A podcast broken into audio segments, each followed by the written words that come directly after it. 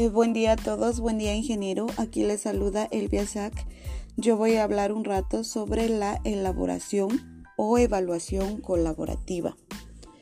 La evaluación colaborativa constituye un proceso en el que el estudiante y el docente se ponen de acuerdo para calificar objetivos y criterios. En este caso, el estudiante no es necesariamente responsable de la evaluación, pero colabora en el proceso de determinar lo que debe ser evaluado y tal vez por quién será evaluado.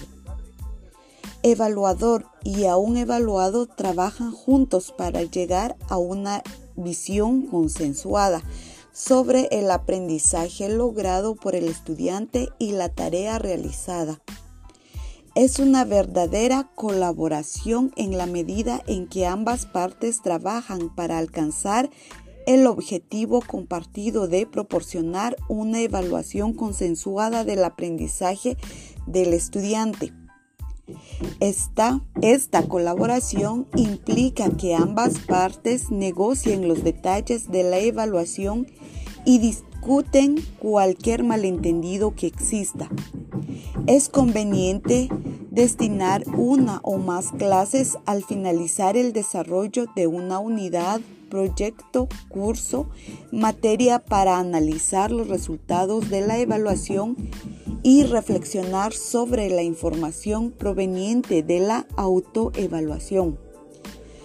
La evaluación grupal es parte del trabajo cotidiano en el aula y también en la evaluación final los análisis colectivos sobre las actividades desarrolladas, los esfuerzos que se realizaron, los logros obtenidos y las dificultades que se perciben constituyen en la tarea grupal.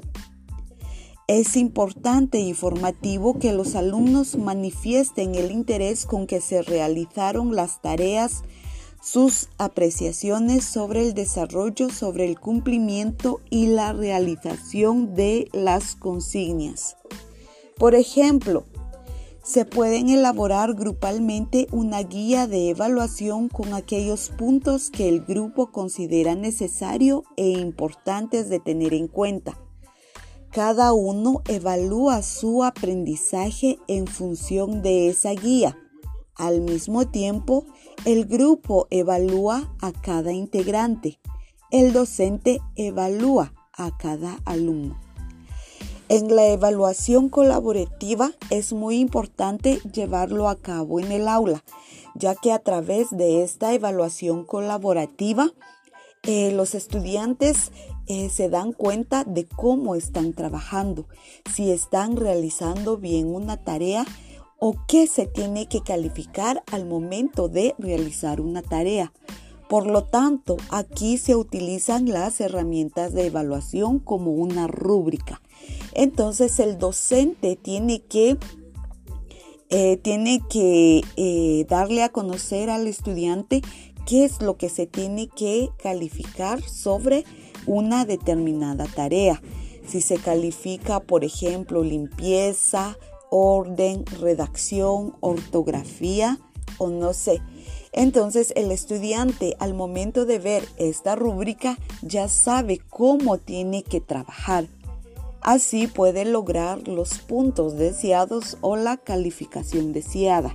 Entonces la, la evaluación colaborativa es muy importante eh, en el aula, tanto para el estudiante como para el docente. También se pueden utilizar herramientas en donde el alumno se autoevalúe cómo va su proceso de enseñanza-aprendizaje. Así el alumno puede reflexionar acerca de cómo va su proceso de enseñanza-aprendizaje.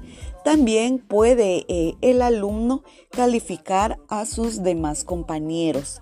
Entonces a eso le llamamos evaluación colaborativa y es muy importante saber implementarla en el aula para que el aprendizaje sea significativo, para que el aprendizaje sea dinámico y para que no estemos todavía en una educación tradicional. Muchísimas gracias.